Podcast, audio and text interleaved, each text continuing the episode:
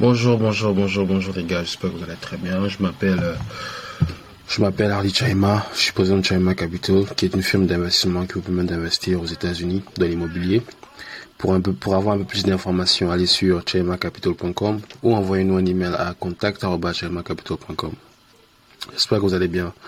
Moi, je suis un peu enrhumé aujourd'hui, je sais pas pourquoi, mais bon. On va essayer de, euh, de faire l'enregistrement l'enregistrement sans pouvoir éternuer. Ah, nous sommes dimanche, nous sommes dimanche et... Euh, non, nous ne sommes pas dimanche, nous sommes samedi actuellement. Nous sommes samedi et on essaie de, de passer un bon bout de temps avec la famille. Donc, vous allez entendre sûrement des, des bruits d'enfants dans le background. Je suis en famille et voilà. Aujourd'hui, j'aimerais parler de quelque chose. Vous savez qu'ici, euh, on est, on est honnête, on est honnête et on essaie de partager euh, la réalité des choses et, et ce qui se passe dans le monde en fait. Aujourd'hui, je vais parler de des, des immigrants, des, des immigrants noirs. Et euh, le thème d'aujourd'hui, c'est les immigrants noirs n'ont pas d'argent. Je ne veux pas, je ne veux pas généraliser parce que c'est pas tous les immigrants qui n'ont pas d'argent. Mais je dirais euh, euh, au moins 60 à 70% d'immigrants noirs de la diaspora n'ont pas d'argent. Ça veut dire quoi ils n'ont pas d'argent? Ça veut dire qu'ils ont assez pour payer leurs factures et leur euh, leur crédit, mais après ils se retrouvent avec rien. C'est ce que je veux dire, ils n'ont pas d'argent. Vous allez voir des des, euh, des Noirs de la diaspora rouler en belle voiture, belle maison, mais le cash, ils n'en ont pas. Ils payent tout à crédit. Je prends un exemple des États-Unis. Aux États-Unis, tu peux avoir tout ce que tu veux et payer à crédit. Tu peux avoir la BMW, tu peux avoir la maison. Tu peux même acheter des habits, même quand tu n'as pas d'argent, mais tu vas payer à crédit. Et donc, pour l'Africain qui est resté en Afrique, se dit que, mais vous, mais vous, les gens qui vivent en Europe ou aux États-Unis, vous, vous, vivez bien parce que vous avez la voiture, la maison, vous avez des habits, mais le problème qui est là, c'est que tout ça, c'est à crédit. Tout ça, c'est à crédit. Il n'y a rien que, il n'y a rien de payer cash. C'est seulement en Afrique où on paie les choses en cash. Donc, quand quelqu'un a une voiture, ça l'appartient. Lorsque quelqu'un a une maison, ça l'appartient. Mais en Europe, lorsque vous avez quelque chose, en Europe ou en Amérique, lorsque vous avez quelque chose, ça appartient à la banque. Jusqu'à ce que vous payez. Euh, jusqu'à ce que vous finissiez de payer. Et souvent, pour la maison, c'est 30 ans. Donc vous allez passer 30 ans à payer. Euh, pour la, les voitures, c'est 3 à 5 ans. Et pour euh, d'autres choses diverses, c'est 1 an, 2 ans. Je voudrais m'appesantir sur ça parce que, comme je disais, l'Africain qui est resté, il est ébloui par ce mirage de, choses. Mais ce mirage de choses n'est qu'un mirage parce qu'en réalité, on n'a pas d'argent ici. Et le fait que l'Africain quitte l'Afrique pour venir chercher de l'argent en, en Europe en, en Occident, il se rend compte qu'il se retrouve toujours dans une situation où il n'a pas d'argent. Mais à part que le paysage change. C'est-à-dire qu'à l'époque, si tu n'avais pas d'argent au pays, tu devais peut-être vivre dans, dans, un endroit sans eau courante, sans électricité, avec les herbes et tout ça. Mais en venant en Europe ou en venant, en Occident, tu vas au moins avoir l'eau courante, tu vas avoir l'électricité, tu vas avoir un appartement normal mais en banlieue. Mais tu n'auras pas toujours assez d'argent pour pouvoir subvenir à tes besoins et être indépendant financièrement. C'est pourquoi je disais, euh, je posais la question à nous, qui sommes africains. Est-ce que notre but c'est d'être financièrement indépendant ou c'est de venir en Europe, en Occident? Parce qu'il y a beaucoup de gens qui viennent en Occident juste pour travailler. On devient des esclaves, des esclaves économiques ou on travaille juste pour payer nos crédits nos crédits qui financent notre lifestyle que vous voyez sur les photos, sur les vidéos, etc., etc. Mais financièrement, on n'est pas libre parce qu'on ne peut pas se lever un jour et dire, bon, ok, je peux avoir la famille en, en, Afrique. Bien, ok, euh, j'investis ou je voyage ou je prends des, des vacances. Parce que on est toujours sous la pression des factures. Et ce sont les réalités que l'on ne vous dit pas. Et une autre réalité que l'on ne vous dit pas, c'est que le fait de venir à l'étranger pour changer sa vie est bien, mais il faut, il faut aussi faire face aux réalités du pays. Lorsque vous venez en Europe, lorsque vous venez aux États-Unis, je prends le cas des États-Unis. Lorsque vous venez aux États-Unis, la majorité de vos diplômes sont invalides. Dès que vous posez le, pied aux États-Unis, vos diplômes sont invalides. Ça, c'est un. Donc, soit vous retournez à l'école, ou soit vous faites des petits boulots. Quand je dis des petits boulots, c'est soit vous êtes éboueur, vous êtes peintre, vous lavez les, euh, euh,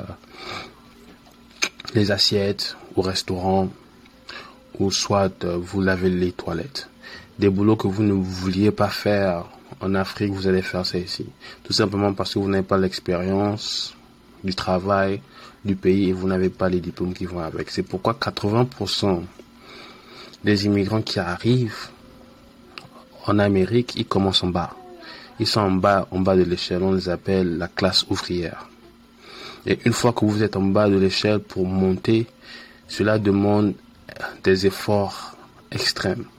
Seulement ceux qui sont excellents arrivent à quitter la, classe ouvrière pour ouvrir un, un business, pour retenir l'école, finir les études, etc., etc. Mais pour la majeure partie du temps, les gens qui arrivent les Noirs immigrants qui arrivent restent coincés dans la classe ouvrière.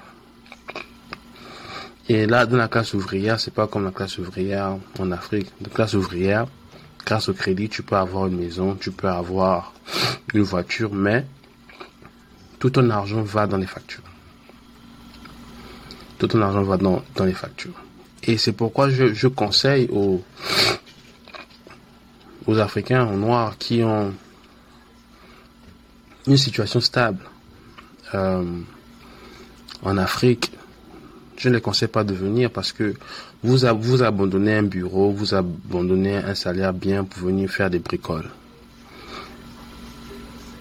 Pour venir faire des bricoles. Et ce n'est pas normal. Parce que les États-Unis, vous pouvez venir visiter, il n'y a pas de problème. Mais venir quitter toute une vie que vous avez construite, juste pour suivre un rêve qui est imaginaire, ce n'est pas intéressant. J'ai vu des gens ici qui étaient juristes, avocats, dans leur pays, ici, ils coupent les viandes. C'est extrêmement frustrant. Et lorsque vous rentrez dans ce genre de boulot-là, on ne vous respecte pas. On ne vous respecte pas du tout. Vous n'êtes pas respecté, on vous traite comme de la merde. Et le fait que vous ne parlez pas anglais fait en sorte qu'on vous, on vous traite comme si vous, vous n'êtes pas intelligent en fait. Vous n'êtes pas intelligent, vous n'êtes pas euh, euh, réfléchi, etc., etc. Et ça, et, ça joue contre, ça joue avec le, le, stéréotype parce que en général, on voit l'Africain comme quelqu'un qui ne réfléchit pas, quelqu'un qui n'est qui n'est pas intelligent.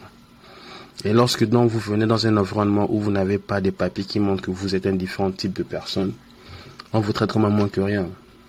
On vous fait travailler deux, trois fois plus parce que pour beaucoup de gens, l'Africain n'est pas un être humain. Je, le dis parce que j'ai des amis, lorsqu'ils travaillent dans ce genre de job-là, ils travaillent deux à trois fois, quatre fois plus. Et moi, je vous le dis parce que ce sont des choses que moi-même j'ai vécues. Je me rappelle, je travaillais pour un magasin. C'est l'équivalent de Lechamp ou, ou Leclerc ou encore euh, Carbopré en Gabon ou euh, un magasin. Un magasin de nourriture. Et euh, à cette époque-là, je me cherchais. J'avais, j'avais pas du diplôme, j'avais rien. Donc, euh, je m'occupais de la section des légumes. La section des légumes, c'est quoi? C'est euh, salade, fruits, euh, tout ce qui est légumes en fait, les légumes frais. Et dans cette section-là, on était à quatre. Quatre pourquoi? Parce que deux qui doivent décharger le camion et nous, et nous quatre qui devons placer la nourriture dans les stands. Un jour, aucun, aucun de mes, euh, de mes travailleurs sont venus. De mes, de mes euh, je ne sais pas comment on dit ça en français, coworkers, de mes travailleurs sont venus. Euh, j'ai eu à travailler seul, tout, et faire tout tout seul. Et personne ne m'a demandé si j'avais besoin d'aide. Mais lorsque c'est une autre personne d'une autre couleur, on me disait de les aider. Mais moi, comme j'étais seul, on se disait que bon, il va se débrouiller, il est fort, il est noir. J'ai fait ça toute la journée. J'ai travaillé une section de quatre, une section qui devrait demander quatre personnes. Je l'ai fait seul. Sans que le manager vienne me dire, tu as besoin d'aide, tu peux pas faire ça tout seul. Viens, on va t'aider. Ça, c'est mon cas. J'ai le cas d'un ami qui, euh, il fait le travail de, de trois personnes. De trois personnes. Quand c'est lui qui travaille. Mais quand c'est d'autres, euh, d'autres travailleurs, parce que lui, il, travaille la nuit. Il y certains qui travaillent la journée. Ceux qui travaillent la journée sont à trois. Mais lorsque c'est son shift à lui, lorsque c'est la nuit, il, il, travaille seul. Donc, ce sont ces, réalités-là que vous allez faire face une fois que vous venez aux États-Unis, en Amérique. On va vous faire travailler trois fois, quatre fois plus. Ce sont les immigrants qu'on fait travailler plus. Ce sont les immigrants qu'on donne des, des travaux que les locaux ne veulent pas faire. Et une fois que vous êtes coincé dans cette classe-là, ça demande beaucoup d'efforts. Vraiment, vraiment, vraiment beaucoup d'efforts pour sortir de là. Il y a des personnes qui ne sortent même pas de là. C'est pourquoi j'entends beaucoup de gens, ils ont même du mal à retourner voir leur famille parce qu'ils n'ont pas d'argent. Mais vous voyez, ils ont la voiture, ils ont la maison. Mais les factures sont tellement hauts et le salaire est tellement bas que c'est compliqué. Et surtout en, Amérique, en Amérique, euh, le système économique est vraiment, vraiment, vraiment, vraiment tourné en faveur des riches. Si tu n'es pas riche, tu es perdu en fait. Pourquoi je dis ça? D'abord, de un, chaque année, la valeur du dollar descend. Donc ça veut dire que les choses qu'on achète deviennent de plus en plus chères et euh, le la paye la paye qui aujourd'hui je crois à 8 dollars ne, comment dire n'augmente pas en même temps que les salaires des plus riches. Les salaires des, des, des, plus riches ont augmenté de 200% sur 40 40 ans. Et euh, les salaires des pauvres n'ont même pas augmenté. C'est resté le même sur 40 ans c'est pour vous dire que lorsque vous venez et vous dites et vous vous dites que oui, euh, je viens pour changer ma vie, quelquefois vous échangez juste des environnements, vous échangez juste d'environnement, mais la, la situation reste, reste la même. Vous n'avez toujours pas d'argent. Le rêve américain pour moi, je crois que c'est c'est dans l'extinction en fait. Il n'y a plus de rêve américain aujourd'hui. Le seul rêve qui reste, c'est le rêve africain. Mais le rêve africain, on ne va le réaliser que lorsque l'on va se rendre compte qu'on nous a introduit la mauvaise information dans la tête. La manière dont on pense, la manière dont on se voit le monde, ça nous a été donné pour que nous ne puissions pas évoluer proprement. Pour que nous puissions toujours penser que le paradis est ailleurs. Alors qu'il est ici avec nous. En Afrique, avec nos terres, avec nos, nos richesses, avec notre peuple. Et la première, la première richesse que l'on a, c'est le capital humain. C'est le capital humain, c'est le capital africain, c'est nous, les Africains. C'est nous, la première richesse de l'Afrique, c'est nous. Ce n'est pas l'or, ce n'est pas le diamant, ce n'est pas le pétrole, c'est nous. Et tout à l'heure, je vais partager euh, l'histoire de d'un rescapé un, rescapé de du Koweït.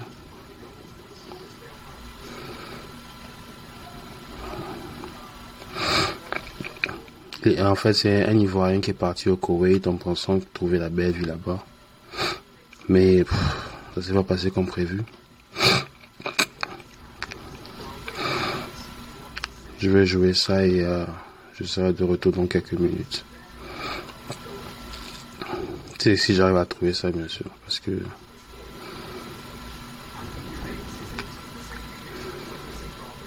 ça fait longtemps quand même.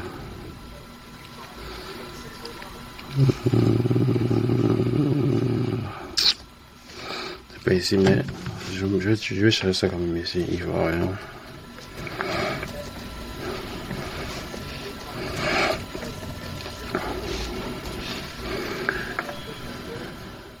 J'ai trouvé ça? C'est, euh, c'est, c'est une histoire très poignante. Une histoire très poignante. C'est, on va dire quoi, 30 minutes, donc je vais vous laisser regarder et peut-être à la fin, on va parler et partager ce que vous en pensez.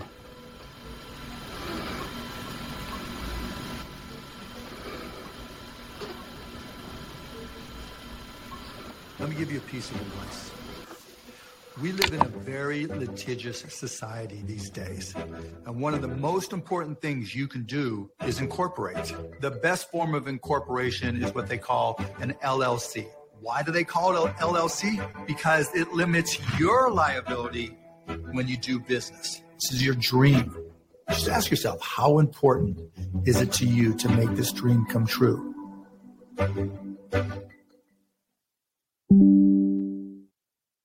Il s'appelle Hervé Ndri. Il a été vendu comme esclave à 800 000 francs CFA au Koweït. C'était en 2015. Mais qu'est-ce qu'il a vécu? Comment il a vécu? Il a accepté de répondre à toutes ces questions dans cette interview. Alors dites-nous, Hervé, pourquoi êtes-vous parti à l'aventure? Je suis allé en aventure pour des raisons économiques. Il faut dire qu'avant que je ne parte, je, je travaillais. J'étais directeur d'une société coopérative qu'on appelle euh, Coupabin, dans le département de Saint-Fra, plus précisément à Konofla. Avant même que je ne commence à travailler chez la coopérative, c'était un accord que j'ai signé avec euh, l'employeur. Vu le salaire qu'il m'avait proposé, j'ai trouvé que c'était peu, mais il fallait que je fasse ce travail-là pour pouvoir s'occuper de la famille. Donc j'ai travaillé euh, pendant cinq ans avec la coopérative. C'est quand je suis venu à Abidjan en mission que je posais avec euh, une connaissance. Il m'a dit, mais dans le temps, tu avais parlé d'un projet de voyage, est-ce que ça tient toujours? Et je lui ai dit oui. Il m'a dit, ok, ça tombe bien parce que là, je connais un monsieur qui a le poumon, qui fait voyager des gens. Et nous sommes allés discuter avec lui, il m'a proposé les pays où il fait partie des gens. Il m'a parlé de Qatar, il m'a parlé de Turquie, il m'a parlé de d'autres pays encore. Donc, j'ai opté pour le Qatar. Le Qatar, pourquoi? Euh, À cause des footballeurs ivoiriens qui évoluaient là-bas. Et très souvent, les Ougourmans chantaient leur nom quand ils arrivent. En tout cas, on sent vraiment que ils vivent au Qatar, ils ont des moyens. Il m'a dit, euh, je dois payer 2 millions pour le voyage. Et nous avons discuté. Nous sommes arrêtés sur 1 million 700 000. Les autres dépenses administratives, fallait faire le passeport, faire les tests, les examens, tout ça. Donc j'ai engagé la procédure. Je regarde sur le document, le papier qu'il m'a présenté comme visa. Je vois le nom du Koweït. Je lui ai dit, mais c'est plus Qatar, mais là je vois Koweït. Je connais même pas Ko- Koweït. J'ai jamais entendu parler de Koweït. En tout cas, il m'a présenté le Koweït comme un Eldorado. De quelle année le 30 août 2015, je sors pour la première fois hors de la Côte d'Ivoire. On prend la route de Mali. Vous faites deux semaines à Bamako avec un frère du passeur. Qu'est-ce qui se passe le jour de votre départ à l'aéroport de Bamako? Il y a un policier qui appelle euh, le second. Il lui demande euh, Vous allez où? Il dit On va au Koweït. Et lui a demandé Koweït, est-ce que vous connaissez bien le Koweït? Il a dit non. Il dit, mais apparemment, quand je vous vois, il me semble que vous êtes des gens bien, ça va chez vous. Parce qu'il a pris le passeport de l'autre, il a regardé dedans le travail qu'il faisait. Il dit, mais tu laisses ce travail-là, tu t'en vas au Koweït. Est-ce qu'on t'a bien expliqué le problème de Koweït? Il a dit non. Que ce que lui a dit que c'est un pays où ça va, il y a de l'argent, on peut se faire du sou. Il a dit, c'est un pays, franchement, où les Ivoiriens, les Africains sont maltraités. Que même les Maliens sont victimes de traite dans ce pays-là. Il y a d'autres même qui meurent. Il y a d'autres qui viennent avec des cicatrices. Il y a d'autres qui viennent, qui viennent chez eux sans rien. Et il a commencé à expliquer ce problème à, à mon second. Donc j'étais devant, je marchais. Je lui dis, mais tu attends quoi? Si on va partir Et il m'interpelle. Il dit, Vécho, s'il te plaît, je vais te parler. Donc il vient vers moi et me dit, ah, le gars là, il m'a dit tout à l'heure que là où on va là, c'est pas bon. Hein. Il dit, comment ça? Il dit, voilà ce qu'il m'a expliqué. Il dit, mais on fait comment? Là, on a déjà dépassé, on a préparé le voyage, nous sommes à un pas du vol. On fait comment? Il dit, ah, mais Joe, on va aller, ce que je, on va aller voir ce qui se passe vraiment. C'est ainsi que vous vous envolez vers la terre promise, le Koweït. Quelle a été votre surprise à l'arrivée? Le jour où nous arrivons au Koweït, à 2 heures du matin, il y a un arabe qui vient avec son téléphone, il vient vers nous. Il me regarde, il dit, toi, c'est toi? Il dit oui. Il demande à l'autre, toi, c'est toi? Oui. Parce qu'avant de prendre le vol, le mec, le passeur a pris nos photos et puis il a balancé. Donc c'est comme ça qu'il nous a identifié, il nous prend maintenant, il nous envoie dans une maison inhabitée à 2 heures du matin. Et il ferme la porte, il prend les clés, il s'en va. Et dans la maison, il faisait très chaud. C'est seulement le lendemain à 16 heures que vous voyez le monsieur en question. Et puis il est venu, il a envoyé de la nourriture, du riz, ben, ben, du pain. Et il dit, mangez. Ici, là, il y a de la nourriture. Il y a de la nourriture pour vous, vous allez manger. Ici, là, vous serez à l'aise. Vous allez prendre poids ici, même quand vous allez retourner chez vous au pays, il sera difficile pour vous de rentrer dans vos maisons. Il y a de l'argent. Il dit, on était souriant comme ça. On se regarde. Après, on finit, il dit, là où vous allez travailler, si vous savez. On dit non. Il dit, ah, on va vous envoyer au désert. Il y a les moutons, il y a les dromadaires. Il dit, aïe. On se regarde, on dit, c'est que la fait Mon visage a changé. Il regarde il dit, ah, il me regarde. Il dit non. Et votre espoir devient un désespoir. 18 heures, il y a un autre qui vient. Il dit montez. Il nous prend, il nous met dans son véhicule. On va sortir.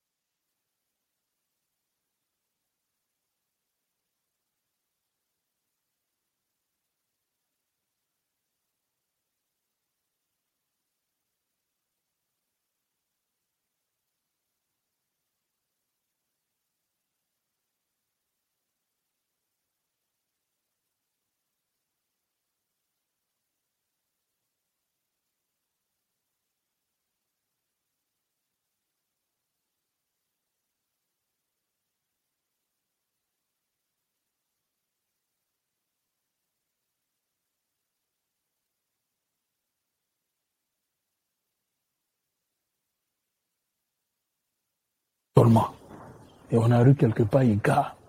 Il dit à mon second, là, il dit, descends. dirige-toi où il y a le monsieur qui est là-bas. Là. C'est ton patron. Prends ta valise, faut aller vers lui. Le gars, il arrive, on le reçoit. Et le monsieur vient vers le chauffeur, il lui tend de l'argent, il prend, il met dans sa poche. Et c'est comme ça. Moi, mon tour est arrivé. C'était pareil, il dit descends, il y a un véhicule qui est là, qui nous attend. Un véhicule 4x4, il y a un jeune qui est assis dedans. Il dit, prends ta valise, va vers lui. Je vais, Et le mec il descend. Il va vers le monsieur, il lui donne encore de l'argent. C'est comme cela que vous retrouvez votre nouveau patron dans le désert. Je rentre dans une chambrette où il y a un Indien. C'était le chauffeur de la famille. Donc, on était logés ensemble ce jour-là. C'est lui maintenant qui va m'expliquer que, ah, c'est pourquoi tu es venu là, on va t'envoyer au désert.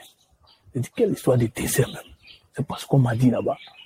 Je dis, non, c'est là-bas, tu as travaillé. Franchement, mes larmes ont commencé à couler. Pourquoi? Parce que je venais d'être trahi. C'est parce que le mec m'a dit au pays. Je viens d'être trahi. J'ai été dupé et mes larmes coulaient. Je me dis, bon, tu as un frère qui est au désert, je vais l'appeler. Il est togolais, il est comme toi. Tu vas causer avec lui. Donc il appelle le togolais au téléphone. Et le monsieur me demande, tu es ivoirien? Je dis oui. Tu es venu au Koweït? Je dis oui. Yo, tu es venu faire quoi au Koweït? Tu n'as pas appris qu'ici, là, les gens nous maltraitent? Que moi-même, je suis ici, là, on me frappe tous les jours. Mon grand garçon comme ça, j'ai femme au pays, j'ai enfant au pays. J'ai même enseigné au pays là-bas. On m'a menti que je viens travailler dans l'entreprise. On me jette dans des ici. On me bastonne. On me maltraite. Je ne mange pas. Je suis sale. Il a commencé à m'expliquer. Il dit, hum. donc c'est dans ça là, moi, je vais partir. Donc, vers la fin, il me dit, yo, comme tu es venu, nous, on sera deux ici au moins. Nos peines avant, on va partager ensemble. Comment vous vous êtes senti à cet instant?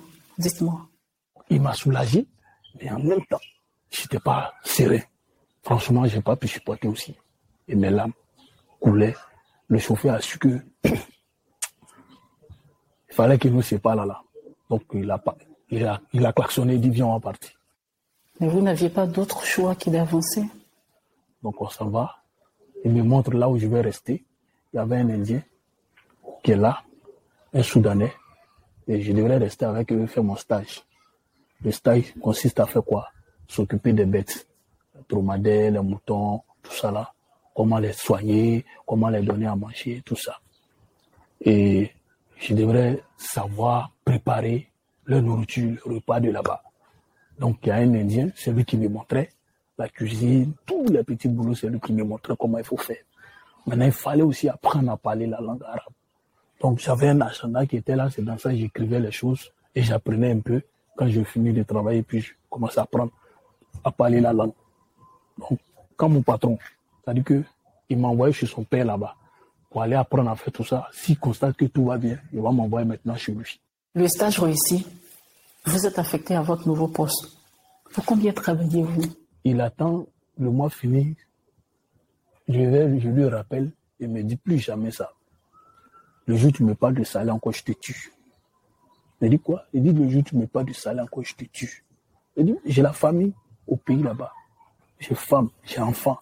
Il dit je m'en fiche. Femme, enfant, toi-même, je m'en fiche parce que tu n'es pas cohésien. Tu n'es pas mon frère. Je te dis ici là, si tu t'amuses là, je vais t'abattre ou je te vends à quelqu'un d'autre pour avoir de l'argent. Parce que vous a acheté Parce que je t'ai acheté à 450 dinars voire 800 000. Il dit, tu m'as acheté Il dit, oui, je t'ai acheté. Il dit, non. Que moi-même, pour venir ici, là, j'ai dépensé. Celui qui m'envoie là, je lui ai donné de l'argent pour que je vienne. Il dit, ah, lui aussi, il a payé l'argent. Donc, il fait de moi ce qu'il veut. Et donc, c'est à ce moment précis que vous apprenez que vous êtes esclave, son esclave.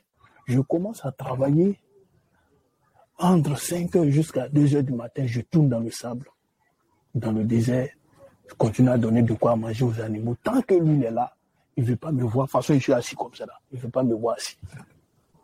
Donc, s'il est assis là, je dois chauffer son thé, café, tout ça, qu'on appelle chai kawa, pour lui donner. Il boit jusqu'à arriver au milieu, ça ne refroidit pas. Il dit, il faut verser ça, va préparer encore autre pour m'envoyer. Ça ne veut pas te voir être tranquille, assis pour te reposer. C'est pas normal.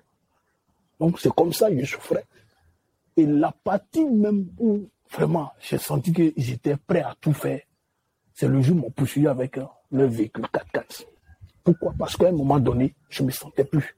La santé, tout cela. Et je me plaignais de douleur. On m'a envoyé à l'hôpital quand je suis tombé.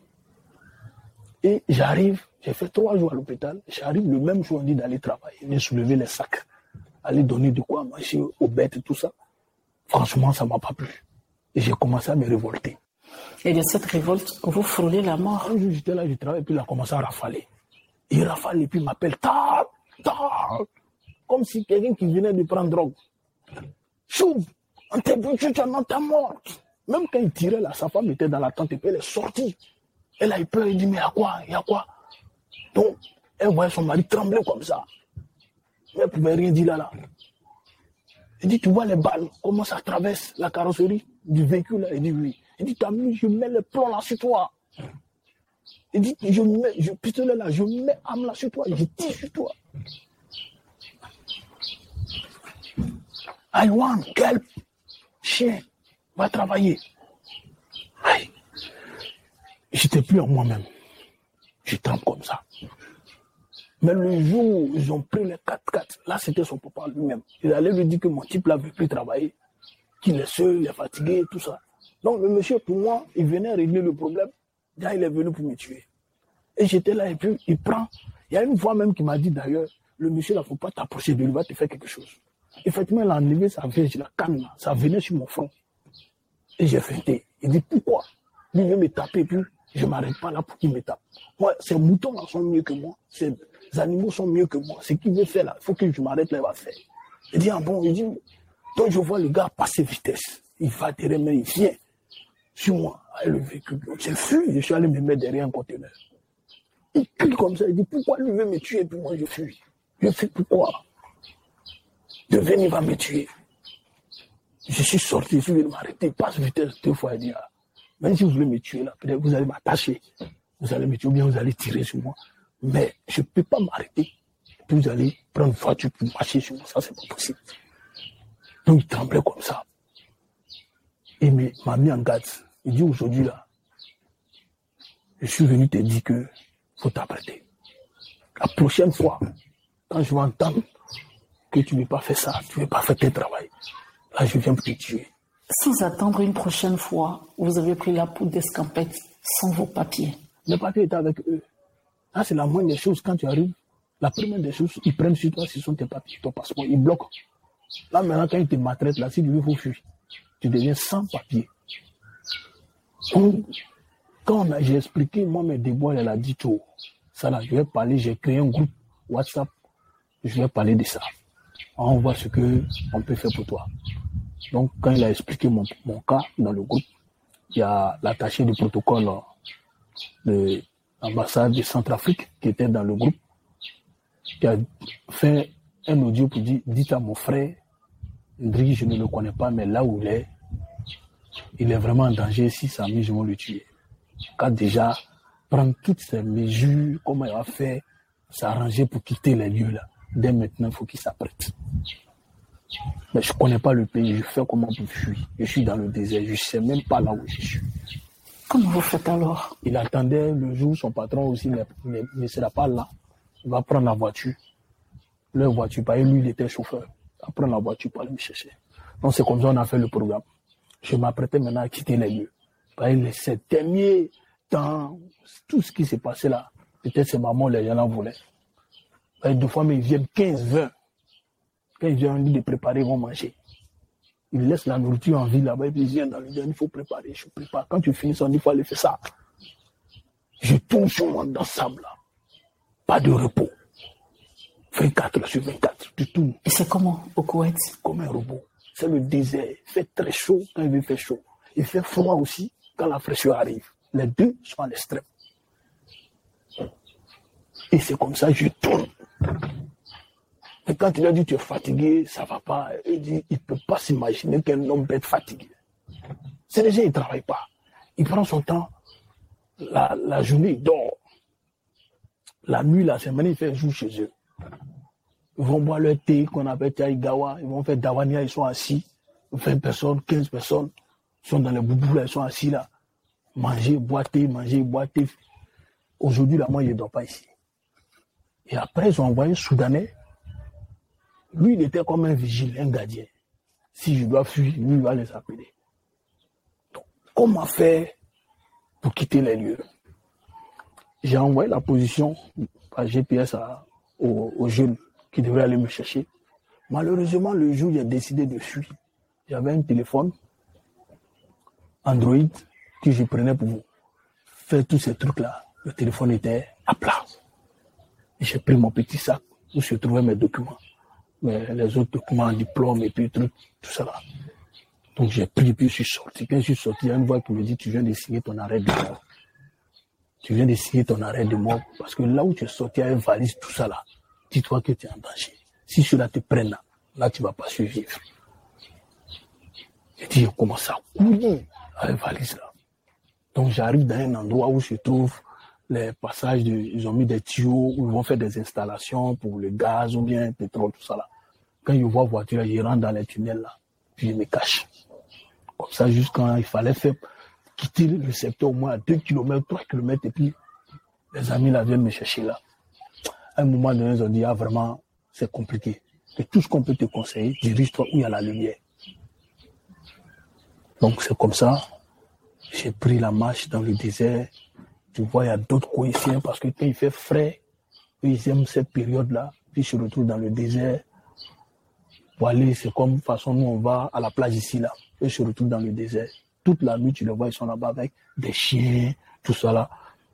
Et par où je devrais passer, la fois que je dois passer là. Je vois les tentes ici, je vois les chiens qui aboyaient, des véhicules qui étaient garés partout. Donc vraiment, c'était compliqué. J'avais peur pendant que je faisais ça. À un moment donné, j'étais fatigué. J'ai dit ça, il faut que je jette la valise. Donc j'ai jeté ma valise, était remplie d'habits, tout ce que... Tout. Je, moi, j'arrive maintenant où il se trouve la grande voie, une autoroute. Et j'appelle les amis, je dis, ah, je suis arrivé dans tel secteur, dans tel coin. Ils me disent, bon, ok, on est dans tel coin, on va faire un mouvement vers toi. Donc c'est à travers le feu de détresse, je l'ai vu de l'autre côté de la rue. Il dit, je viens de voir un véhicule tel marque. C'est vous? Il dit, oui. Il dit, Dieu merci. Je suis tel côté. Allez-y tourner. C'est comme ça qu'ils sont venus garer. J'ai fait trois jours là-bas dans sa maison. Il dit, mais nous sommes en étranger. Je ne peux pas rester enfermé ici. Il faut que je sorte pour aller chercher du boulot. Vous allez faire un passage éclair dans un nouveau travail dans lequel vous avez démissionné. Il a parlé de moi, son patron. Donc c'est comme ça qu'on m'a trouvé euh, un autre boulot qui est agent de sécurité. Le premier jour, on m'engage dans la boîte, on m'envoie dans un hypermarché. Et j'étais là, je vois les gens défiler, puis il y a un mec qui est en boubou. là-bas, la police, ne sont pas obligés de porter leur uniforme. Ils peuvent porter boubou là et puis je promets. Je vois le mec s'approche et puis me demande, je viens de quel pays, mon nom, tout ça. Donc j'étais obligé de donner des fausses identités. Et non, je viens de Ghana, je m'appelle Vito, tout ça là. Ne pas que le gars puisse m'identifier, tout ça. Il m'a dit, tu travaillais où quand tu es arrivé ici? Il dit, il était agent de sécurité. Il dit, tu es su Il dit, oui. Tu es su Il dit, oui. Ah, c'est quel type ça là? Donc quand il a fini de faire ça, je suis allé voir mon chef. Il lui a dit, je ne travaille plus. Il dit, il y a quoi? Il dit, les gens sont en train de mener les enquêtes. Il y a un qui est venu me questionner tout à l'heure là, moi je ne peux plus rester ici. Mais finalement, vous vous retrouvez en prison. J'ai fait la nuit, j'ai presque fait un mois à la veille où on devrait recevoir nos salaires là. Je venais du boulot la compagnie a envoyé son véhicule aller nous chercher. Voilà un policier qui était déjà là. Il dit présentez vos pièces. Je n'ai aucun document. Donc on m'a fait descendre. On se retrouve au commissariat. Le commissariat, on nous envoie la déportation. Et on arrive à la déportation, on était dans un grand bâtiment, plus de 300, 400 personnes même, on était enfermés. Donc les jours passent, les semaines passent. Et là-bas, il n'y a pas d'espoir pour vous? Donc je vais maintenant vers la grille, puis je vois un policier passer, je l'appelle et dis, le policier s'approche. J'explique mon problème. Il dit, donne le numéro de ton patron. Il appelle mon employeur. Il refuse de venir. Il refuse d'envoyer mon passeport, Le premier employeur Oui. Donc, euh, le gars maintenant me dit, le policier là me dit, si tu te fais sortir d'ici, tu peux aller travailler au désert. Là, mon patron est en train de négocier avec lui pour qu'on me fasse sortir. Je vais venir au désert. Là, c'est pour aller me tuer. Parce que quand moi j'ai fui là, le tueur togolais là, après eux ont déménagé. Mais quand j'ai fui, quelques temps après, lui aussi, ils ont failli l'assassiner. Au moins trois, trois bons garçons. Ils sont allés me frapper. Saigner comme ça. Les gourdins qu'on prenait le frapper avait pointe dessus, donc on lui tapait n'importe comment. Et qu'est-ce qui vous sauve en prison? Et là encore, le mec négociait avec le policier pour qu'on m'envoie au désert. Il dit pas question. Que je retourne chez moi. Le policier me demande chez toi, c'est me dit Côte d'Ivoire. Il dit Côte d'Ivoire Côte d'Ivoire, lui ne connaît pas Côte d'Ivoire. Il dit Sarlahaj, Sarlahaj. De Sarlach, Sarlach, Azamafi Maloum, lui ne connaît pas Sarlach. Sarlach Sarlach, Côte d'Ivoire. Il dit, il ne connaît pas Sarlach. Il a dit, mais vous connaissez Droba Il a tiré son coup, hein, Droba. C'est comme ça, lui, il appelle Droba. Antabila, ça va, ça va, Droba Vous venez du même pays? Il dit, oui. Ah Droba, Azanafam, le Koura, Chelsea Il dit, oui. Il dit, Kalas. Kalas, Kalas, ma fille Mouchki, Kalas. Allez, C'est comme ça, il a ouvert le portail là. Qu'est-ce qu'il a dit en arabe? Il dit, c'est fini, faut sortir. Il demande, il dit, Droba, vous venez du même pays. Antabila, ça va, ça va, Droba Il dit, oui. Il dit, Kalas, ma Mouchki. Il dit, c'est fini, il n'y a pas de problème, faut sortir. Drogba qui joue ballon, Chelsea là, il dit, il dit classe, faut sortir. M'a fait il n'y a pas de problème, faut sortir. Donc il m'a fait sortir. Là, là, ils ont commencé à remplir mes formalités, sans aucun papier, sans. C'est-à-dire que ce mec-là, ce Drogba, son nom maintenant devient comme un passeport. Et là, ils ont commencé à me enregistrer. Quand je vais, quelque, je fais, je franchis première étape, il y a un problème net. Au même moment, le même monsieur, c'est un gradé. Il sort. Et puis il me demande, Droba, je ne mouchkil, il n'y a qu'un problème? Il dit, bah, bah, fille mouchkil, il y a problème. Il dit, ma fille mouchkil, il n'y a pas de problème. Et quand il rentre, il sort là, et Droba avance. C'est comme ça, ils ont fait, ils ont, ils ont, ils ont, ils ont, ils ont enregistré tous mes papiers. Ils ont fait mon dossier. Et là, maintenant, on fait changer de cellule. Mais vous restez quand même en prison pendant des mois. Je suis allé me mettre dans la douche, dans la toilette. J'appelle le secrétaire de l'ambassade de Côte d'Ivoire, il décroche. J'explique mes problèmes. Je demande si l'ambassade du Nigeria l'a appelé, il dit non. L'ambassade du Nigeria ne vous a pas expliqué qu'il y a un Ivoirien qui est enfermé, il dit non. Donc je lui explique mon il dit bon, ok, je vais enregistrer et on va faire laisser passer. On va envoyer. Donc c'est comme ça. J'ai eu le laisser passer à un étudiant qui fait école coranique c'est pas lui quand l'ambassade fait, et puis on dépose, et puis s'en retire à DHL. Donc c'est comme ça, il allait déposer. Quand j'étais là, on dit Droba, il y a quelqu'un qui est là, il veut te voir. Je vais, voici le jeu. Il dit, je viens déposer, ton laisser passer. J'ai demandé au directeur de la déportation. À présent, ils ont dit que toi, tu n'as pas de problème, ton dossier est pro. Donc, tu peux voyager à n'importe quel moment. Et votre famille dans tout ça, est-ce qu'elle est informée de tout ce que vous viviez? La famille ne savait pas. Il y a deux fois, je pleure pour me consoler. Il y a des fois, vraiment, quand les pensées viennent comme ça, ça me fatiguait. Donc, je traversais vraiment un moment. C'est vrai que grâce au nom de Drogba, les gens m'appelaient à gauche, à droite. Viens, tiens ça, machin, tout ça pour manger. Finalement, c'est vers Dieu que vous retournez pour que cette situation se décante. Un jour, j'ai pris une décision, un mercredi. J'ai dit, je suis fatigué, il faut que je quitte celui-là. Et j'ai pris un moment de jeûne. J'ai commencé à prier. J'ai prié, prié, prié le soir je romps le jeûne. Je dis, dans ma prière, je dis comme ça que Dieu, vraiment, je suis fatigué. Et c'est pas si ma présence ici, ça doit apporter quelque chose dans mon pays. Mais franchement, là où je suis, je suis fatigué. Il faut m'aider à retourner. Que d'ici dimanche, moi, je retourne en Côte d'Ivoire. Dimanche, je sais que tu peux faire. Mon papier à l'heure là où je prie là, je vois mon papier, ça est dans le tiroir là. Donc ça veut dire que le directeur a oublié. Dis-lui pendant que je parle, quand le levé va déposer sur le bureau, et signe mon document. Dimanche, je retourne en Côte d'Ivoire. Mercredi, jeudi, vendredi, samedi. Dimanche, on m'appelle. Je suis là, j'entends mon nom. Droit vers le portail. Safar, tu voyages, tu t'en vas au pays. On vient m'informer. Je dis à l'instant T, j'étais tellement heureux. Je suis allé, j'ai soulevé mais petit, puisque j'ai jeté ma valise, j'ai jeté.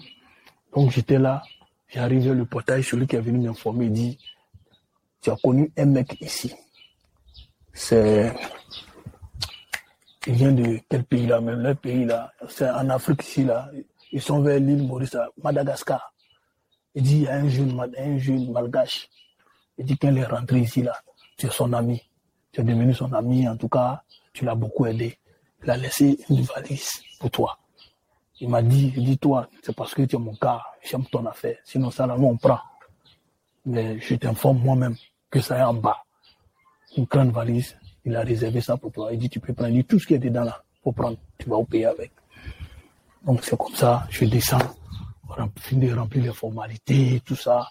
J'arrive, voilà la valise. C'était plus grand que pour moi ce que j'avais. Puis j'ai acheté. Et quand vous arrivez en Côte d'Ivoire? Et j'arrive en Côte d'Ivoire en avril Quelle année? 2016. Vous avez vécu combien de temps là-bas? J'ai fait six mois. Six mois. Tout ça en six mois? J'ai fait six mois. On peut dire que vous avez eu beaucoup de chance. Et dites-moi, Hervé, quand l'avion atterrit, comment vous vous sentez? J'arrive à Abidjan, j'ai d'abord prié. J'ai dit merci Seigneur pour tout ce que tu as fait. Je suis arrivé chez moi. J'ai eu un soulagement. J'ai eu un soulagement.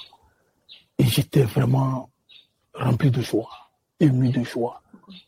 Parce que là, je viens de sortir. Pour moi, je viens de sortir de l'enfer.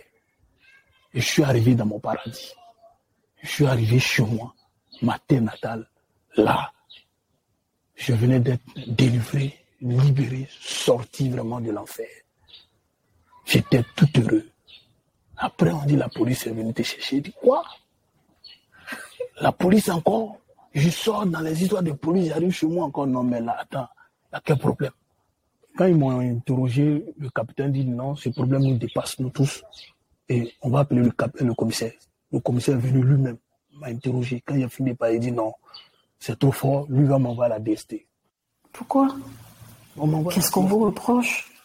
Qu'est-ce qu'il y a de louche dans cette histoire? Non, au fait, il s'étonne qu'un Ivoirien soit traité de, ce- de- de cette manière. Donc, soit mon, euh, comme mon, mon interrogation va les aider à tracer demain si l'État de Côte d'Ivoire décide de mener vraiment la lutte contre ce trafic-là.